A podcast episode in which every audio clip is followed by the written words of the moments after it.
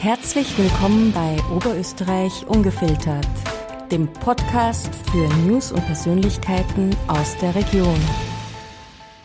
Mit vollem Einsatz und einer klaren Vision führt mein heutiger Gast die Geschicke von Oberösterreich. Als erfahrener Politiker und engagierter Verfechter der Interessen seiner Heimatregion setzt er auf innovative Lösungen, um Oberösterreich weiter voranzubringen. Mit einem starken Fokus auf Bildung, Wirtschaftsförderung und Infrastruktur schafft er optimale Rahmenbedingungen für Unternehmen und sorgt gleichzeitig für eine hohe Lebensqualität der Bürgerinnen und Bürger. Ein Landeshauptmann, der mit Tatendrang und Leidenschaft die Zukunft von Oberösterreich gestaltet. Herzlich willkommen, Landeshauptmann Magister Thomas Stelzer. Vielen Dank für die Einladung, freue mich sehr. Schön, dass Sie da sind. Meine erste Frage, die stelle ich all meinen Gästen. Bleiben wir beim Sie oder gehen wir doch auf das kommunikative Du über? Ja, müsstest du sehr recht. Es ist in Oberösterreich überhaupt, äh, wenn man sich schon ein bisschen kennt, eh gang und gäbe. Perfekt, vielen Dank. Thomas, dann lass uns gleich einmal äh, über deine berufliche Laufbahn sprechen. Was hat dich überhaupt motiviert, in die Politik zu gehen? Also interessiert war ich schon immer, wo mitzumachen, mich um Dinge zu kümmern, aber der Einstieg in die Politik war wirklich ein Zufall. Ein Schulfreund hat mich einmal, während ich noch studiert habe, mitgenommen zu einem Treffen. Er hat gesagt, er ist da bei der jungen ÖVP äh, engagiert und ob ich nicht einmal mitkomme. Das habe ich dann gemacht.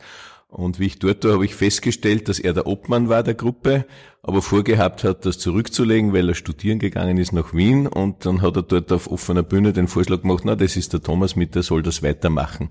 Also es war wirklich ein Zufallseinstieg, aber einer, den ich weder bereut habe, noch den ich anders mir vorstellen möchte. Es ist von da an immer weitergegangen, weil mich einfach das nach wie vor fasziniert, mit anderen zusammenzuarbeiten, um für eine Gemeinschaft, ob sie groß oder klein ist, was besser zu machen oder voranzubringen. Das heißt, als du Landeshauptmann wurdest, hast du dein Ziel praktisch sozusagen erreicht? Naja, inhaltlich die Funktion oder die Aufgabe eines Landeshauptmanns oder überhaupt eines höheren politischen Amtes sich vorzunehmen, das geht de facto nicht in der Politik. Kommt es immer darauf an, ob es Mehrheiten gibt, ob einen die Leute mögen und wählen, ob man in der eigenen Gruppe oder Partei auch äh, vorgeschlagen wird. Ähm, aber es ist einfach Schritt für Schritt vorangegangen und mir hat jede Aufgabe, äh, die ich gehabt habe, sehr viel Freude gemacht. Landeshauptmann ist natürlich schon was sehr Besonderes. Welche Schwerpunkte setzt du als Landeshauptmann von Oberösterreich? Ja, da gibt's ganz viele. Äh, was mich immer noch fasziniert und was ich für wirklich ein kleines Weltwunder halte, ist, dass unser kleines, feines Oberösterreich eine so erfolgreiche Region ist, die wirtschaftlich, industriell mit den stärksten Regionen Europas mithalten kann, äh, was ja gleichzeitig bedeutet, dass wir hier ganz viele Arbeitsplätze haben. Und das heißt, viele meiner Ziele ranken sich darum, dass wir so eine starke Region bleiben können. Und das heißt ja heutzutage sehr viel. Das heißt, den Umstieg auf erneuerbare Energien im großen Stil voranzutreiben. Das heißt, die Bildung immer weiter zu entwickeln, äh, die Infrastruktur, die wir brauchen, sei es der öffentliche Verkehr, sei es die digitale Infrastruktur, weiterzuentwickeln. Auch ganz viel im Sozial- und Gesundheitsbereich. Aber wahrscheinlich das aller, aller Notwendigste, und das passt ein bisschen auch zu deiner Eingangsfrage. In Oberösterreich gibt's trotz aller Modernität immer so ein Grundklima des Zusammenhaltens. Und wenn es mir gelingt, mitzuhelfen, dass wir dieses Grundklima uns weitererhalten, dann ist, glaube ich, das das Allerwichtigste. Welche persönlichen Werte und Überzeugungen sind dir besonders wichtig und wie spiegeln sich diese in deiner täglichen politischen Arbeit wieder? Ja, nachdem ich äh, zur ÖVP gehöre, wir haben ja ein sehr klares äh, Weltbild. Ähm, das auf vielen Werten, die immer gültig sind, fußt. Vielleicht, wenn man es auf einfache Formeln bringt. Mir ist es sehr wichtig, dass jede und jeder von uns alle Möglichkeiten hat, sein oder ihr Leben frei zu gestalten. Das heißt aber auch, äh, dass man selber Verantwortung hat, sich selber um Dinge kümmern muss, schauen muss, dass man vorankommt. Das macht ja auch Freude, wenn man sich selber für etwas einsetzt und es dann erreicht und dass aber die Gemeinschaft oder der Staat, wenn man so will, eben dann da ist, wenn der Einzelne oder die Einzelne nicht mehr weiter kann, wenn wirklich Notlagen äh, eintreten. Das ist so auf einfache Formeln gebracht, das, worum ich mich sehr bemühe und ähm, auf dieser Grundlage ergeben sich dann auch viele einzelne Ziele, die es in der Politik gibt. Man steht ja auch unter ständiger Beobachtung, auch unter Kritik. Wie gehst du persönlich mit Kritik um und wie beeinflusst dich dein Umgang mit dieser Kritik?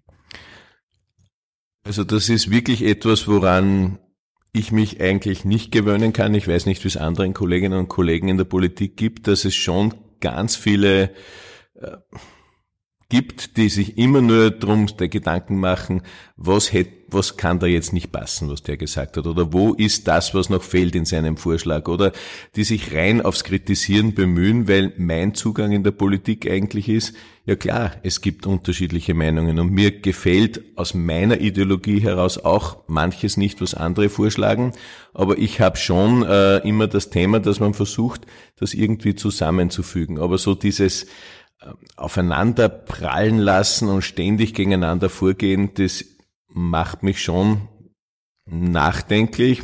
Manchmal geht es mir auch auf den Wecker, ganz ehrlich gesagt. Ähm, aber auch da liegt es wieder an einem selber. Man muss halt sich selber bemühen, dass man hoffentlich ein anderes Vorbild abgibt. Politische Arbeit bedeutet ja auch immer, sich neue Ziele zu setzen. Welche Ziele hast du jetzt für Oberösterreich im Visier in der nächsten Zeit? Ja, ein ganz großes Ziel und das ist wirklich, ich habe es vorhin schon angesprochen, für unser Land eine Mega-Challenge äh, ist es, dass wir in dem ehrgeizigen Zeitrahmen, den sich die EU gegeben hat, die Klimaziele erreichen als Industrieland. Und jetzt, so wie wir da versuchen, nachhaltig zu tun äh, und zu handeln, ist ein weiteres Ziel auch im finanziellen dazugekommen. Wir sind ja auch im Land für das Geld der Steuerzahlerinnen und Steuerzahler verantwortlich. Und da möchte ich es genauso nachhaltig anlegen, dass wir also denen, die nach uns kommen, Aufgaben übernehmen, den nächsten Generationen, dass wir denen nicht äh, allzu viele Schulden hinterlassen. Darum haben wir jetzt äh, eine Schuldengrenze eingeführt und auch eine Schuldenbremse dazu. Das ist ein bisschen anders gedacht, aber trotzdem so ähnlich wie bei den Klimazielen, nämlich nachhaltiges Agieren, nicht auf Pump äh, und auf Kosten äh, kommender Generationen zu leben. Gibt es da auch Herausforderungen, die dich auf dem Weg auf deine, nach, zu deinen Zielen begleiten? Ja, die gibt's ständig. Äh, denn äh, welches Geld können wir einsetzen im öffentlichen Bereich? Es ist unser Steuergeld. Natürlich möchten wir und möchte ich, dass die Leute nicht zu viel Steuern zahlen, sondern dass ihnen vom Einkommen möglichst viel auch bleibt. Österreich hat ohnehin genug Steuern. Die zweite Seele, die dann in meiner Brust schlägt, ist die des Finanzreferenten des Landes, der sagt, aber ich sehe so viele Themen, die wir haben, wo ich das Geld brauchen würde. Auf den Punkt gebracht heißt das, man muss immer entscheiden, Prioritäten setzen, das heißt auch Nein sagen. Und das ist schon eins von den schwierigsten Dingen, weil es gibt einfach viele, viele gute Ideen und Ziele, aber es kann nicht alles äh, auf Staatskosten gemacht werden. Ähm, und daher ist das etwas, was schon immer herausfordernd bleibt. Gibt es irgendwelche Erfahrungen oder Erlebnisse, die deinen politischen Werdegang maßgeblich geprägt haben? An die du dich jetzt noch erinnerst? Ja, die gibt's immer wieder. Es sind sicher Zusammentreffen mit, äh, mit besonderen Persönlichkeiten. Also mit unserem Friedenslicht durfte ich schon das eine oder andere Mal mit dem Papst in Rom direkt zusammentreffen und, und auch mit ihm kurz reden. Das ist schon was sehr Ergreifendes, muss ich sagen. Da geht einfach wirklich eine Aura aus von dieser Person. Da merkt man, dass sie eine Ausnahmepersönlichkeit ist. Ähm, dann ist es auch einige Male das Zusammentreffen mit dem früheren Kommissionspräsidenten der Europäischen Union, Jean-Claude Juncker gewesen, der einen unglaublich zupackenden, herzlichen Zugang im persönlichen Umgang hatte, aber einen unglaublichen äh, Blick äh, auf die Welt. Und das sind um nur ein, paar wenige Beispiele zu nennen, schon äh, Begegnungen oder Ereignisse, wo man sagt, okay, da kann man sich wieder mal ein Stück abschneiden von denen, wie wir so schön in Oberösterreich sagen. Und was sicher geprägt hat, das soll man auch nicht außen vor lassen, äh, war die Corona-Zeit, äh, die schon auch was den persönlichen Umgang mit Politikerinnen und Politikern angeht, eine Ausnahmesituation war, denn wenn du zu Hause Polizeischutz brauchst, die Kinder nur mit Polizeischutz in die Schule gehen können, das war, also das muss ich nicht mehr haben, muss ich sagen. Wie sieht so ein Tag im Leben von Landeshauptmann Thomas Stelzer aus? Ja, ganz vielfältig. Das ist das Wunderbare an dieser Aufgabe, dass einfach an einem Tag eine Riesenpalette los ist. Das beginnt in der Früh, äh, wenn ich zu Hause mit dem Auto abgeholt werde, mit Medienkonsum, Medienkontakten meistens schon, Absprechen am Telefon mit Mitarbeiterinnen, Kolleginnen und Kollegen. Äh, dann, wenn ich im Landhaus im Büro bin, ist das so ein durchgetakteter Tag mit Besuchen, Besprechungen äh, und ganz viel gibt's dann Termine auch wo man quer durchs Land unterwegs ist. Eröffnungen, äh, Firmenbesuche, äh, Kontakt mit Gruppen, äh, mit Leuten bis in den Abend hinein. Am Abend gibt's dann meistens entweder Veranstaltungen in den Regionen, Veranstaltungen unserer Partei, kulturelle Geschichten. Und wie soll ich sagen, das ist einfach das Wunderbare an diesem Beruf des Landeshauptmanns, dass man viele Möglichkeiten hat, aber schon immer noch geerdet bleibt, weil man direkt mit den Leuten auch im Kontakt ist und damit auch hoffentlich sich ein Feeling dafür behält, was den Leuten wirklich wichtig ist. Du hast ja vorhin erwähnt, du bist ja in relativ jungen Jahren schon in die Politik gekommen. Wie siehst du die Rolle der Jugend in der Politik und wie förderst du das? Also ich fördere äh, das auch in meiner Aufgabe als Obmann unserer Partei, dass äh, wir darauf schauen, dass wir nicht sagen, so toll, wir haben jetzt junge Leute und jetzt wartet einmal ein paar Jahre und beweist sich, sondern dass wir versuchen, wenn es die Gelegenheit gibt, sie auch in jungen Jahren in Entscheidungspositionen zu bringen. Ähm, das hat den Grund, weil die einfach anders auf die Welt schauen, auch sich äh, noch eine Unverfälschtheit im Umgang mit Dingen bewahrt haben, wo man selber vielleicht einfach schon in eingefahrenen Gleisen unterwegs ist. Da sind die ein tolles Korrektiv und bringen auch viele neue Ideen ein.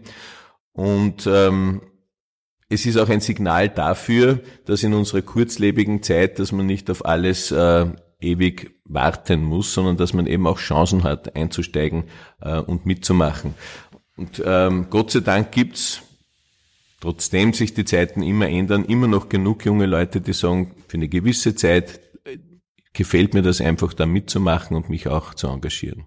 Und was rätst du jungen Leuten, die eine Karriere in der Politik anstreben?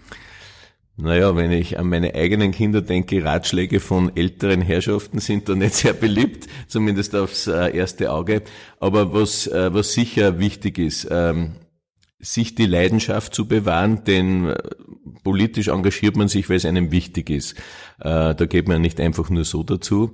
Äh, diese Leidenschaft zu bewahren und die, was jetzt, wenn wir vorher drüber geredet haben, über die Funktionen und das nicht an dem festzumachen, wo will ich einmal hin oder welche Funktion will ich unbedingt haben, das funktioniert in den allerwenigsten Fällen, sondern schon einen inhaltlichen Plan zu entwickeln, was ist es, was ich wirklich verändern möchte. Ob es jetzt in meiner Ortschaft ist, ob es im Bezirk, im Lande ist. Also schon für sich selber äh, einen Plan zu haben, zu dem man beitragen möchte. Das motiviert einem dann eigentlich am besten und auch am längsten.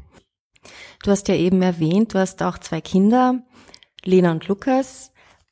Möchte einer der beiden in deine Fußstapfen treten? Fußstapfen weiß ich nicht.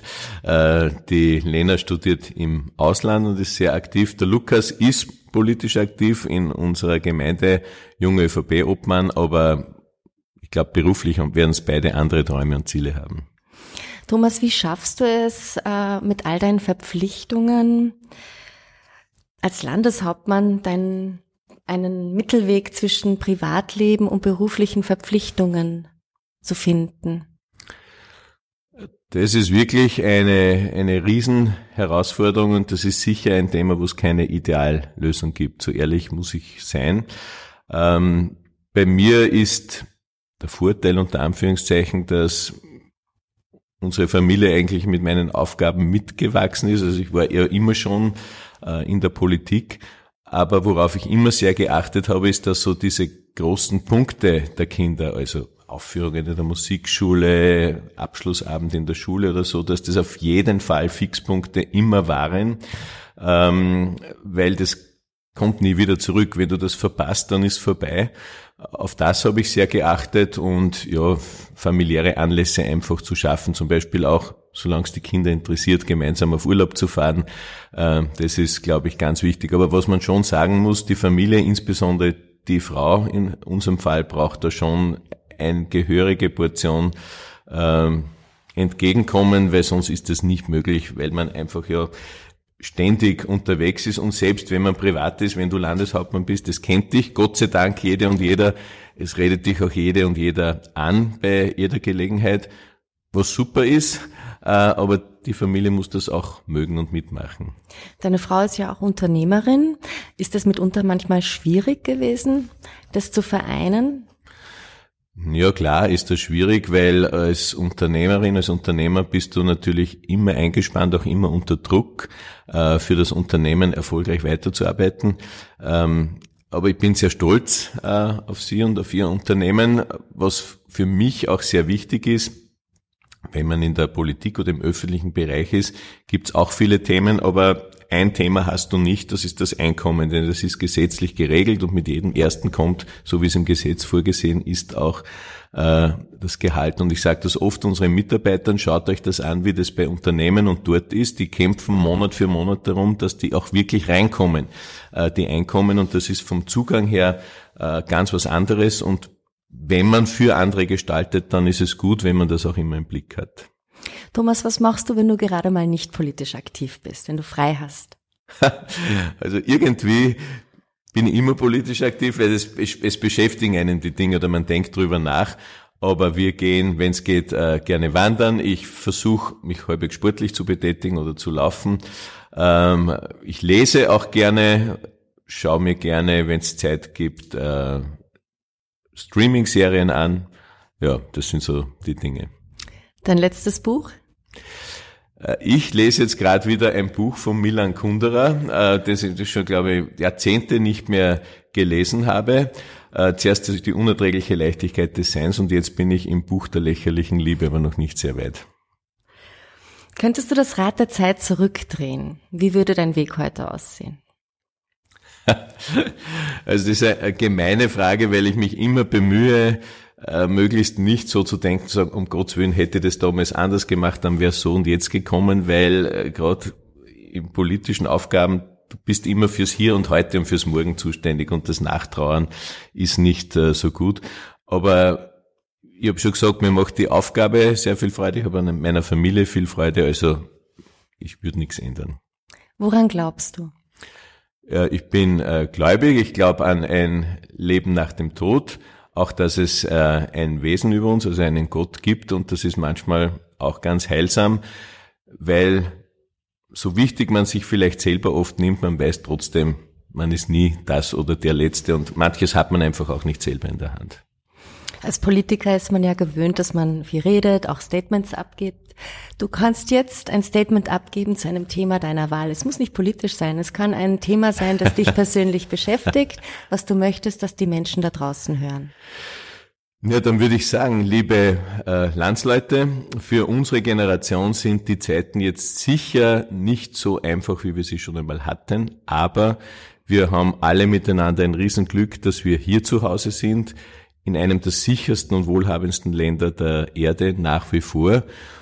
An dem sollten wir alles messen, was wir tun und an dem sollten wir uns auch orientieren, wenn wir uns Dinge vornehmen, nämlich dass wir miteinander dazu beitragen, dass wir ein so sicheres und wohlhabendes Land bleiben. Das kann gelingen, vor allem dann, wenn wir immer schauen, dass wir ein großes äh, Miteinander gestalten und darum bemühe ich mich und darum ersuche ich auch alle anderen. Meine letzte Frage nun. Was stimmt dich zuversichtlich?